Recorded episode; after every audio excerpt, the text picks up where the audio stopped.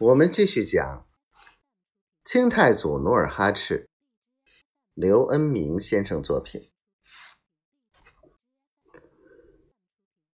战马飞驰，满洲右翼四旗大军四路排开，犹如四股潮水从城内涌向城南。大军跃出南城门，涉过五里河。忽见浑河北岸军帐簇簇，旗帜林立，火炮高耸。在一杆陈字帅旗下，站着一排排手持长枪大刀、腰佩利剑、头戴铁盔、身披铁甲的四川兵卒。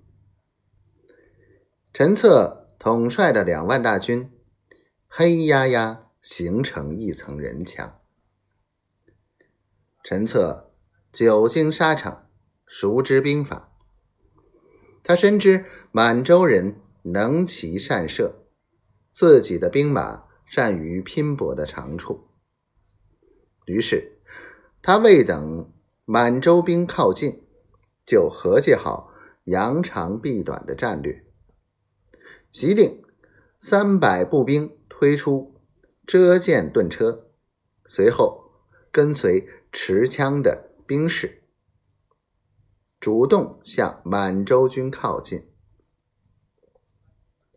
两军越靠越近，明军首先发炮轰击，一时战场上浓烟滚滚，杀声四起。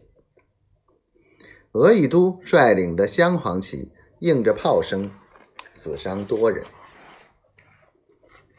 火炮声音越来越大，烟火越来越浓。额亦都趁着烟火弥漫，明军辨不清目标时，突然冲入明军阵地，冲杀拼搏，展开了白刃战。明军的炮火停止了，两军刀对刀，枪对枪。噼里啪啦，刀枪撞击，火星飞溅，战斗异常激烈。两军大战了一个时辰，相互伤亡很大。